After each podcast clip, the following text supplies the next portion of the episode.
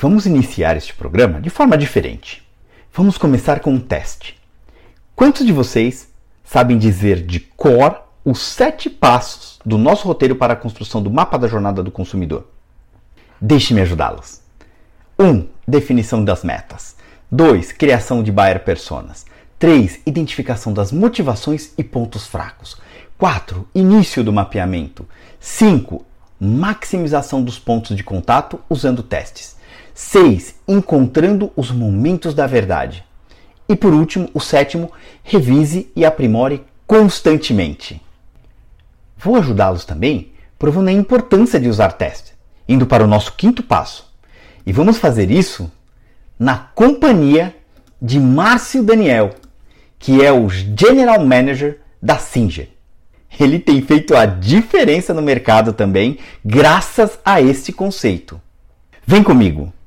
Hello Walkers! Sejam bem-vindos ao Descomplicando o Mundo dos Dados. Trata-se de uma série de programas preparados com muito carinho, com o objetivo de fazer com que você entenda melhor tudo o que acontece em torno de três pilares importantes que têm moldado a sociedade moderna. Óbvio que estou falando dos nossos amados consumidores, dos dados e dos insights. Vamos te ajudar a chegar na frente da concorrência. Fique conosco até o fim, pois, como já é de costume, além de ouvir um conteúdo bacana, temos um presentinho reservado para você. Meu nome é Elcio Santos e eu sou CEO da Always On. O mapa da jornada do consumidor é, antes de tudo, uma ferramenta de análise. O objetivo é ajudar você a visualizar em que ponto do processo de decisão de compra seu consumidor está. E para isso, não adianta analisar os pontos de contato individualmente. Ele tem que ser multicanal, pois os pontos de contato referem-se aos vários canais por meio dos quais um cliente pode encontrar a sua marca.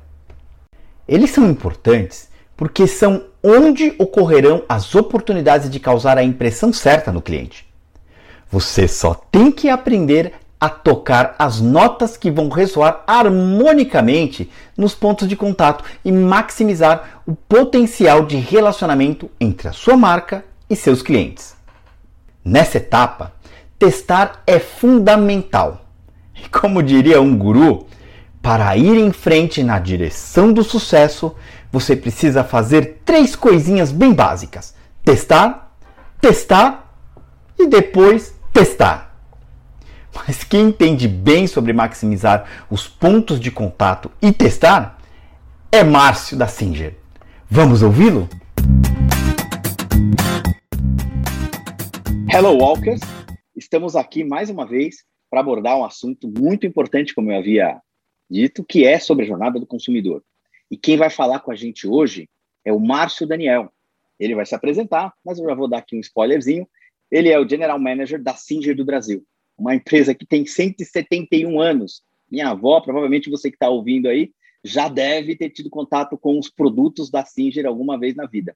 Então, sem mais delongas, eu queria apresentar o Márcio. Marcião, seja bem-vindo aqui ao Descomplicando o Mundo dos Dados. É um prazer poder estar aqui conversando contigo mais uma vez. E eu sei que vai ser um bate-papo com muita informação valiosa. Então seja bem-vindo aqui. Dá um breve, uma breve introdução aí da sua história. Qual foi a sua jornada até ter chegado aqui?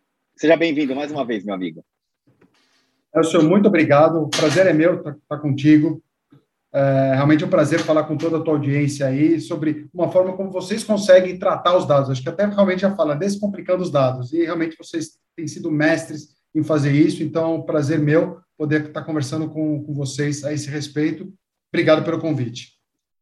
Como você falou, a Singer é uma empresa de 171 anos e 165 anos no Brasil. Então, é uma marca que tem uma identificação muito grande com, com todos nós Seguramente todos nós temos algum parente, alguém que já teve algum tipo de relação com, com esta marca. É, uhum. Uma curiosidade da Singer que eu gosto sempre de contar, que a autorização para a Singer vir para o Brasil foi dada pela princesa Isabel. Então veja quanta história tem aí por trás. Né? Nossa, que legal. e aí vai ser um prazer falar de uma empresa que tem tanto tempo e o que a gente está fazendo agora nesse mundo que não tem nada a ver com 170 anos de trás. Né? Então, é o que a gente realmente tem trabalhado, os produtos, acho que esse é o tema para a gente abordar e como a gente entende o consumidor também desse mundo de hoje. Entendi, entendi. Mas, falando um pouco pouco de mim, né? Faz pouco mais de dois anos que eu estou aqui como, com essa responsabilidade de comandar as Legal. operações da Singer no Brasil. Antes da Singer, eu comecei minha carreira em uhum. indústria de bens de consumo não duráveis, como Procter Gamble e, e, e Adas, que naquele momento fazia parte do grupo Pfizer. Uhum. Depois tive o desafio de trabalhar na Kodak, que era que legal. a parte de máquinas digitais na, na Kodak, o que me levou para a Samsung, onde ficamos um bom tempo lá, lançando uhum. novas, novas, categorias de produtos na, na Samsung, e uhum. depois, mais recentemente, aqui na, na, na Singer e um pouco antes na, na KitchenAid, do grupo Whirlpool. Que Também tive a oportunidade, um período, de decidir empreender, nesse mundo aí que vocês sabem muito bem as dificuldades que são, como um é projeto verdade. de consultoria, e tive a oportunidade de trabalhar com outras grandes empresas e também dentro do varejo. Então, prestando para alguns varejistas, principalmente para Fast Shop aí, onde eu fiquei bastante tempo lá também, onde me trouxe um aprendizado grande. Então, de forma geral, Legal. é isso. Minha formação, sou engenheiro, mas nunca exerci a engenharia. Sempre fui, trabalhei minha carreira toda na parte de marketing e vendas, até porque também fiz uh, pós em administração e MBA em marketing. Então, uhum, esse uhum. é um pouco do Márcio que, como você disse, toda a minha jornada que me trouxe até a posição atual, a minha responsabilidade atual aqui dentro da Singer. Olha, eu vou repetir de novo isso aqui. Não é o primeiro engenheiro que virou qualquer coisa menos engenheiro aqui. Um virou suco, outro virou publicitário, outro virou agrônomo. Muito interessante como essa formação ela realmente é muito abrangente. Ela traz uma visão muito pontual dos negócios. Muito legal falar com engenheiros que estão aí detonando no mercado de consumo. E é muito interessante quando você falou aí, eu tenho uma canequinha aqui de uma outra quase bicentenária, acho que dá para ver aqui, que é a Hofbrauer que é uma que fica lá em Munique. E, e, e aquilo me chamou muita atenção, que é uma, uma, uma, cervejaria que já passou por duas guerras mundiais. Numa delas, a Alemanha mais envolvida impossível, e ela continua lá em pé, com sua excelente cerveja para quem gosta. Então, muito legal como essas empresas é, são feitas para durar. E é muito bacana, porque a gente vive uma economia que as coisas acontecem muito rápidas, e eu gostaria muito de ver empresas como essas novas da economia digital aí, chegando aos seus 200 anos, 175 anos, é muito, muito bacana mesmo ouvir isso. Ô Marcião, e aí, trazendo um pouquinho já para o nosso tema aqui da jornada, que é a maximização dos pontos de contato, tá? A gente sabe que é, vocês devem ter diferentes grupos de consumidores aí dentro da Singer, deve ter cliente direto, deve ter a indústria, deve ter distribuidores, eu não sei exatamente quais, mas assim, como é que você consegue, dentro dessa jornada, maximizar os pontos de contato, levando a informação isso também é uma coisa muito comum no marketing, que é levar a informação correta para a pessoa certa, no do device correto, no momento certo. Então, como é que vocês fazem na indústria, como a gente tinha dito um pouquinho aqui off the records, que a, a indústria é uma das últimas a entrar, ou é, é, ela, ela não é early adopter quando fala de, de mercado digital. Mas eu, eu, sei também que a gente vai falar daqui a pouco que vocês tiveram dois anos aí de pandemia maravilhoso e, e essa aceleração aí do mercado digital trouxe muitas divisas para vocês. Mas eu queria entender com relação a essa maximização dos pontos de contato, o quanto isso é importante, como é que vocês lidam com isso aí na City? Ah, perfeito. Acho que para isso é interessante falar um pouco quem é o perfil, né? Quem é o consumidor Singer, uhum. né? Porque se a gente for colocar para dois, dois grupos, duas pessoas, a gente tem duas pessoas com perfis e com características muito distintas. A gente uhum. tem uma que é o que a gente chama do empreendedor. É, é aquele que, que usa da máquina para ter a sua fonte de renda. Então, quando a gente até uh, observa, é muito interessante quando a gente uh, acompanha todos os movimentos da nossa economia, né? A gente percebe que os produtos com, onde o, esse, esse consumidor que busca empreender, que busca ter uma geração de renda, ele acaba tendo um aumento na participação das nossas vendas. Legal. Porque o consumidor ele acaba buscando outras formas para óbvio para levar a comida para casa dele. Você tem um outro lado que aí ele busca aquele consumidor que faça você mesmo. E aí você tem alguns motivos que levam esse consumidor. Por uma questão simplesmente de terapia. Então, tem uns que adoram costurar simplesmente porque é o momento que vai ter para ele, para descansar, para uhum. relaxar de todos os seus afazeres do dia a dia. Ou Entendi. até também por uma questão de de sustentabilidade ou de personalização. Entendi. Então, é, hoje tem ganho muita força essa questão da sustentabilidade. Como é que eu vou usar mais a minha roupa e reduzir o meu consumo? Como é que eu vou reduzir o, a compra de outras roupas que vão degradar a natureza? Enfim, todo esse conceito de sustentabilidade. Então, a gente tem dois consumidores muito diferentes. E a gente, o nosso grande desafio, até já entrando no ponto de desafio, é, é identificar quem são eles. Uhum, uhum. Óbvio, como eu disse há pouco, a gente tem aqueles, aqueles produtos que a gente claramente consegue identificar qual é o destino, quem é o consumidor que busca. Mas a gente precisa realmente ter muito cuidado para saber que a gente está falando com eles da forma correta. Uhum. Porque um busca a realização pessoal, o outro ele busca a realização pessoal, mas o fator principal é a geração de renda. E como é que a gente transforma uh, os benefícios dos nossos produtos em valor monetário para este consumidor? Legal. Então, você perguntou a questão dos diferentes pontos de contato. Uma indústria, para estar, tá, qualquer marca né, que, que tem uma história centenária, ela tem que se inovar sempre. A indústria sempre passa por uma inovação de produto. E óbvio que ao longo dos anos tiveram, tivemos e continuamos tendo uma, diversas inovações de produtos. Então a gente sai todo mundo que olha aquela, aquela a máquina de costura de pedal que, que ia andando até na manivela lá atrás, para hoje uh, produtos que a gente tem na, nas nossas máquinas de bordar, a gente tem toda os ícones de bordar na nuvem e ele pode baixar para a máquina dele. Então, legal. A máquina já tem um certo nível de automação. Você baixa lá o, se estiver conectado na internet, você baixou, apertou um botão lá, a máquina borda para ele sozinho.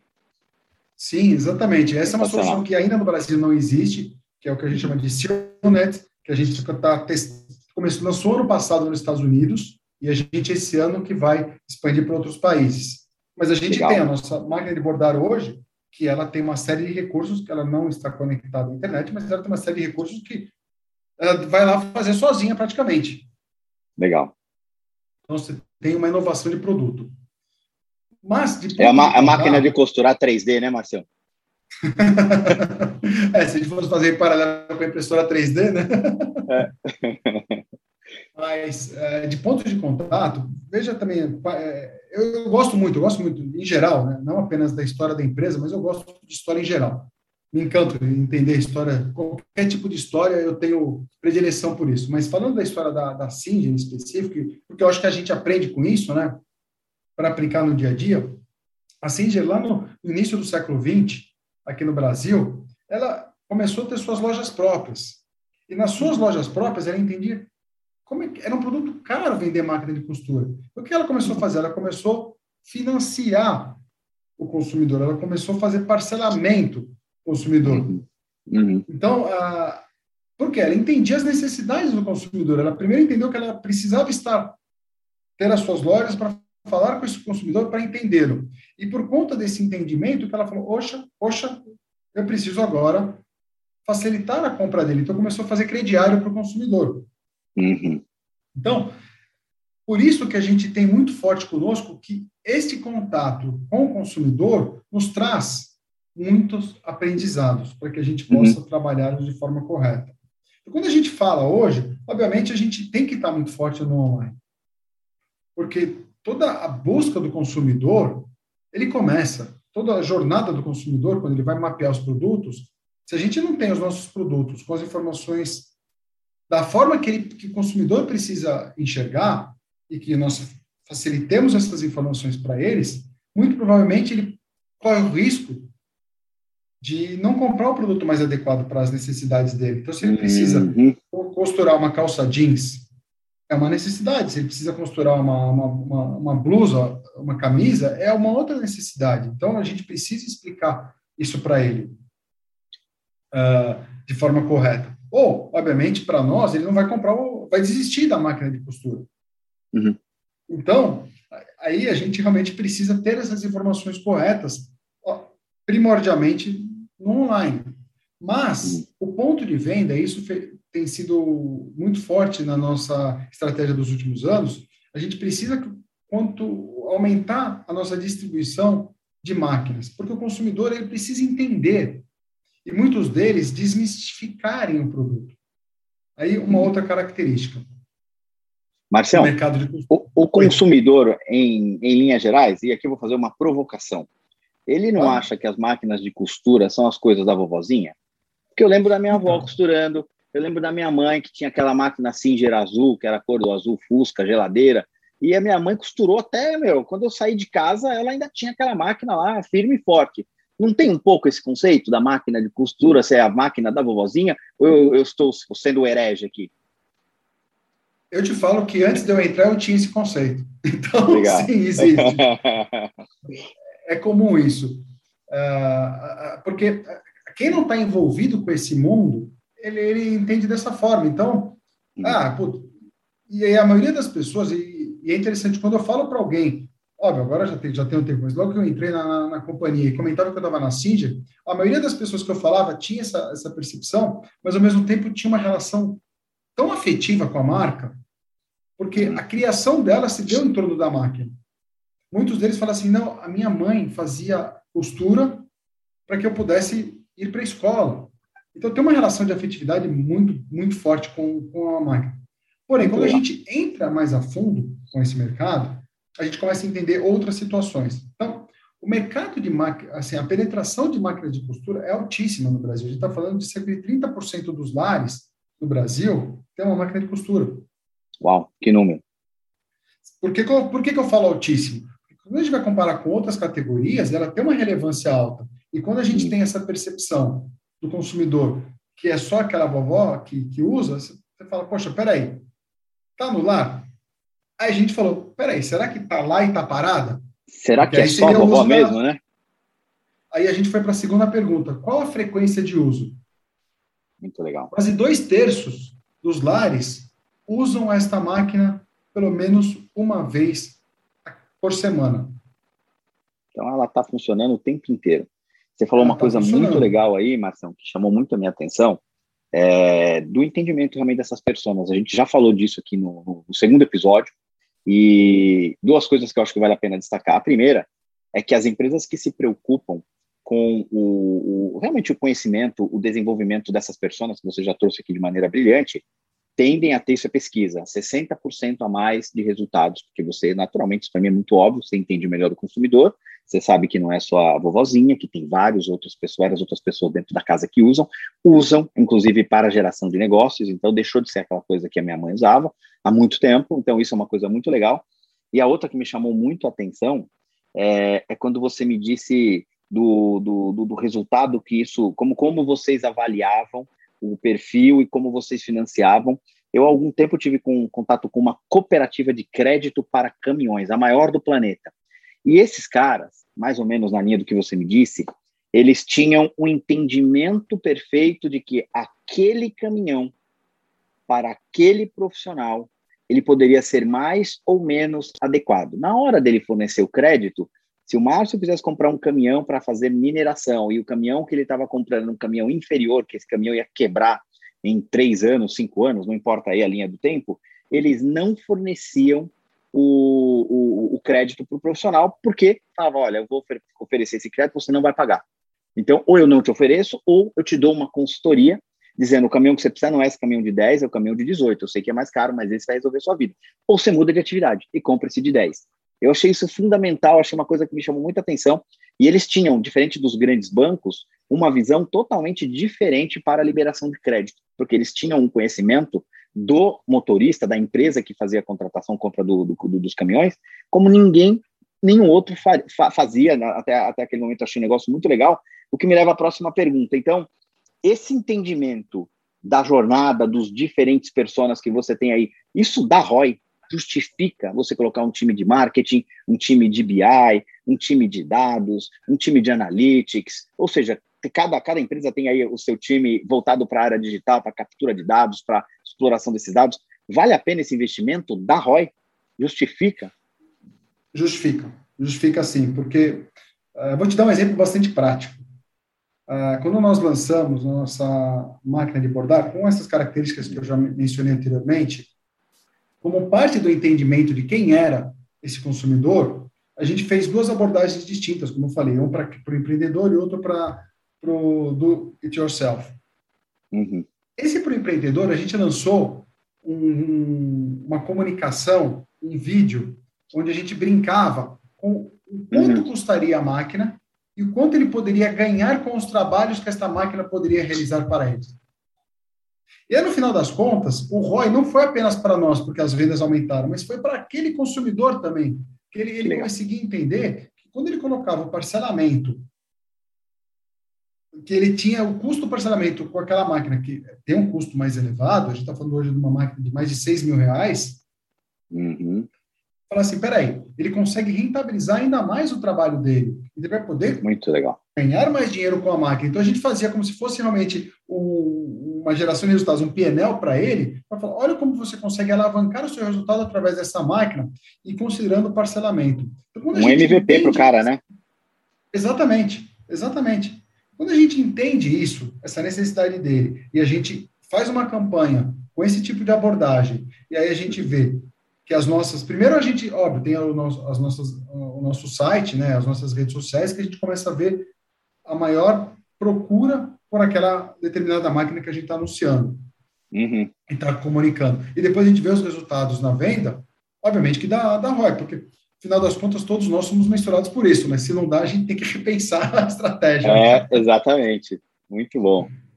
Pô, Marção, que legal, cara, que visão maravilhosa. E quando as empresas, a gente trabalha com várias empresas que têm um, uma política muito grande de microcrédito, uma delas é a maior empresa de microcrédito do Brasil, e, e tem uma missão, tem um compromisso com a sociedade muito grande. Isso move muito o, o, o querer das pessoas, dos profissionais que se engajam ao projeto. A gente, como é, prestador de serviço, a gente adora prestar serviço para essa empresa por conta dessa visão. Eu me lembro uma vez que eu li um material que dizia que você vai ser é, é, profissionalmente muito relevante, muito feliz quando você conseguir escolher o tipo de cliente que você quer trabalhar. E clientes que valorizam o, o consumidor lá na ponta para a gente é muito importante. Dá trabalho? Dá, claro que dá. Porque os dados hoje, a maioria, eu não sei como que é aí na Singer, mas a maioria dos dados são cilados. 98% dados da IBM, 98% das, das informações disponíveis na empresa, nas empresas, elas estão ciladas. Então, isso não dá condição para o mercado, para as empresas de uma maneira geral, tomarem decisão de maneira assertiva ou data-driven, né, como é muito comum nesses dias. Então, Marção, acho que, pô, muito bom, muito legal ouvir, e eu gosto muito dessa história da ROI, gente. Então, é, é, o investimento é necessário, porque assim, não dá para você colher sem plantar, projetos de dados são projetos de, de, de média duração, pelo menos, mas a ideia é que você não precisa fazer tudo de uma vez. Você vai fazendo por etapas, vai entendendo persona. Por isso que a gente está aqui abordando os sete passos da, da, da, da, jornada do consumidor, porque cada empresa pode estar em um passo. E às vezes o passo ainda está lá no início, ainda porque não tem nenhuma engenharia de dados completa. Os dados são muito difíceis. Mesmo assim, a gente tem soluções, a gente coloca uma equipe lá estruturada para resolver isso. Mas às vezes é mais difícil do que quem já tem os dados todo no lake, já tem dashboards executivos. Então, é, é, muito, muito bacana ouvir você dizer de que forma a Singer trata o consumidor. Eu acho maravilhoso, fico ainda mais fã da marca. Então, Marcelo, eu queria que a gente já. O papo está muito bom, mas eu queria já me dirigir para o final. Queria que você deixasse aqui suas considerações finais, o seu takeaway, e pode deixar também o site aí da, da Singer, quem quiser conhecer mais, quem quiser comprar, ou alguma coisa que você quiser é, é, trazer aqui para os nossos walkers, que são os nossos ouvintes. Então, eu acho que queria passar as considerações finais aí para você. Legal, obrigado. É, eu acho que um ponto importante que, de consideração final que é, é relevante nessa estratégia de dados, os produtos também eles têm que andar casados. Por que, que eu digo isso? Só uh, algo que eu não comentei, porque a gente, a Cindy é muito conhecida pela, pela máquina de costura.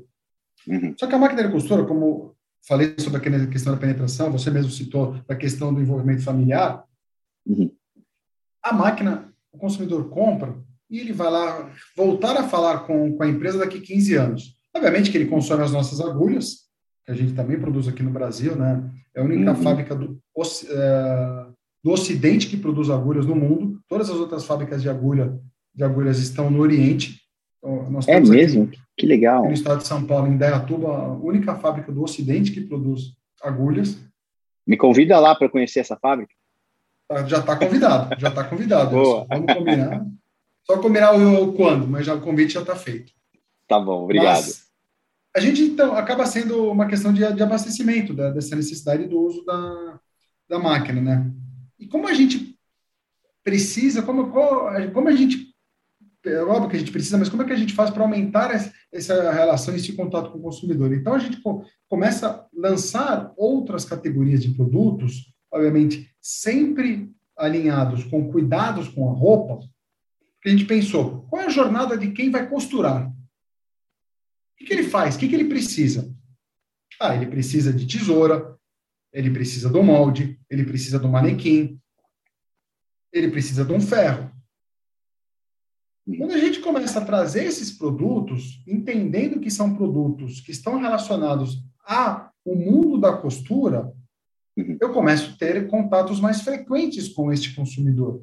E, portanto, eu começo a ter mais informação, começo a ter mais dados. E vai nos ajudar a ter as estratégias, a desenhar estratégias mais assertivas. Então, ah, eu sempre digo que ah, as coisas elas têm que andar muito alinhadas, produtos uhum. e informações. Porque, uhum. no momento, se eu tratasse apenas como máquina de costura, eu iria falar com esse consumidor hoje e daqui 10, 15 anos, porque sim, é sim. a durabilidade das máquinas realmente ela tem um, são, uhum. são, longas, mas eu preciso continuar falando com eles e preciso continuar entendendo, uhum. porque entendendo as necessidades deles, as perspectivas deles, porque quando ele for daqui 10, 15 anos buscar uma máquina novamente, eu já sei exatamente o que ele precisa. Então, a, a nossa estratégia tem passado muito por isso. Mas, de novo, dentro sempre do mundo da costura. Eu não posso, ah, eu preciso ter contato, eu vou lançar o notebook? Não, não, não tem nada a ver com, com, o mundo da costura. Tem que realmente estar alinhado com isso, e, e, é o que a gente tem feito. Então, algumas coisas, como eu comentei, já estão, a gente já tem testado de forma mais avançada nos Estados Unidos e na Europa, mas muitas dessas categorias, tesouras, manequim. A gente trouxe um manequim que era ajustável no ano passado. Foi um sucesso de venda. A gente trouxe só para testar o mercado. Então, uhum. Agora, vamos relançar esse, esse produto. Você fala, poxa, mas manequim tem um monte. Mas sim, é um manequim ajustável, porque a gente foi entender o consumidor. Ah, uhum. o nosso ferro, ele tem, ele foi desenvolvido para quem costura. E, e, são esses detalhes que passam por parte do entendimento do consumidor. Então, o nosso ferro, por exemplo, Elcio, ele, ele demora mais tempo para desligar, ele desliga após 30 minutos. Mas você vai falar, poxa, mas está gastando energia. Não, porque quem costura, ele não está toda hora mexendo no ferro, só que quando ele precisa do ferro, ele precisa que ele já esteja pronto para ser utilizado. E, e aí é um cálculo de energia que, na verdade, ele está economizando energia, porque depois ele vai ter que esquentar, além uhum. de impactar a produtividade de quem está uh, trabalhando lá, está tá costurando, ele também vai gastar mais energia, porque ele vai ter que trazer, trazer muita energia para esquentar. Então, são soluções como essa que a gente vai buscando nos nossos produtos para aumentar o conhecimento do consumidor e, obviamente, trazer para o nosso banco de dados.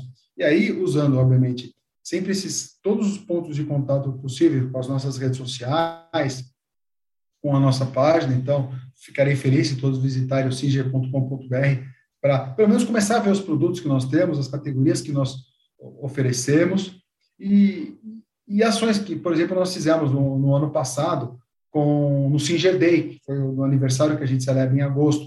Então, a gente uhum. fez palestras com, com personalidade do mundo da moda, do mundo do empreendedorismo, para exatamente falar com esses consumidores. E importante também, algo que eu estava é, esquecendo de mencionar, mas as nossas parcerias com as faculdades de moda, que a Legal. gente tem também. Então, a gente já entende desde lá do início o, o, o estudante, o que, que, ele pensa, o que ele pode trazer de novo para a nossa realidade. Enfim, Faz todo sentido, então, né? O início da, da jornada, né? Começa lá na escola. Exato. Exato. E, e, e trabalho agora, a gente também está para lançar também agora um trabalho com uma, com uma, uma entidade que ela é uma comunidade carente, que a gente vai lá e vai ensinar também o consumidor, a, costu, a população a costurar. Então, aí estamos falando com o empreendedor. Então, uhum. a gente agora tá, tá para ser lançado esse projeto que a gente está fazendo. Também vou te convidar para ir quando a gente tiver com essa Aceito. associação aí, porque a gente pensou, começou, ah, eu quero máquina. Não, mas eu não, não é só assim. Porque a gente sempre dava, mas a gente quis reformatar esse projeto porque é, não é simplesmente né, dar o peixe, é ensinar. Eu não gosto, Márcio, desse negócio de dar, cara. Ah, toma a máquina, toma o curso, toma não sei o quê. Cara, eu acho que, é, mesmo para as pessoas é, em grande vulnerabilidade social, eu acho que a gente, como empresa, cara, tem que ajudar essas pessoas a entender que aquilo não está sendo simplesmente dado, porque no subconsciente as pessoas não valorizam. Então, é, é, eu gosto muito de vamos construir junto, tá aqui, a gente vai viabilizar. Sabe como se fosse um jogo mesmo, o War, cara. Você vai conquistando um território, eu vou te dando um benefício. Você vai conquistando um território. Eu, eu, eu particularmente, não sou um cara, não quero politizar, mas eu não sou um cara contrário ao Bolsa Família, Auxílio Brasil. Eu não gosto da maneira como é feita, política. Se tivesse um projeto de começa ali, pirâmide das necessidades, eu começo matando a fome de quem tem fome. Aí eu, essa pessoa começa a estudar, aí eu crio um ambiente onde essas pessoas possam ter um, um ecossistema de negócio que melhoram a vida dela, ou que melhora a vida dessas pessoas. Então eu acho que é muito legal isso, não é dar por dar também. Eu particularmente não gosto.